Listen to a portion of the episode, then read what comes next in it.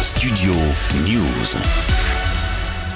Casting Fête du cinéma première. Moteur s'il vous plaît Alors que le cinéma français tente de retrouver ses fréquentations d'avant Covid, l'inflation n'épargne pas cette année le 7e art. La fête du cinéma s'est ouverte dimanche et jusqu'à mercredi dans toutes les salles en France avec des tarifs à 5 euros la place. Imagine que le cinéma est là, devant toi. Oui, oui. Dis-lui ce que t'as sur le cœur. Ce que je voudrais te dire, c'est que. parce que tu- Je sais pas comment te le dire. C'est la première fois en 8 ans que le tarif du festival augmente en passant ainsi de 4 à 5 euros la place, en cause notamment la hausse des prix de l'énergie et des matières premières liées à la guerre en Ukraine. Pourtant, le premier semestre 2023 du secteur démarre fort avec 82 millions d'entrées, soit une hausse de 33% par rapport à la même période en 2022. Regardez, c'est la maman de Bambi. Elle va bien, elle est vivante. Parce que mon fils, j'essaie de le convaincre, il ne croit pas. Il me dit oui, non, la maman de Bambi, elle est morte. Still alive.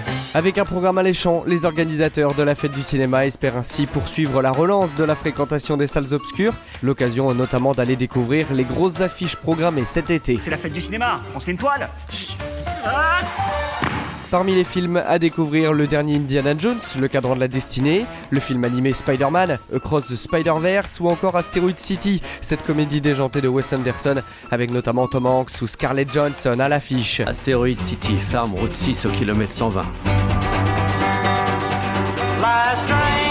Chaque année, près de 3 millions de personnes se rendent dans les salles obscures durant la fête du cinéma. Simple. Mais vas-y, donne-moi quelque chose.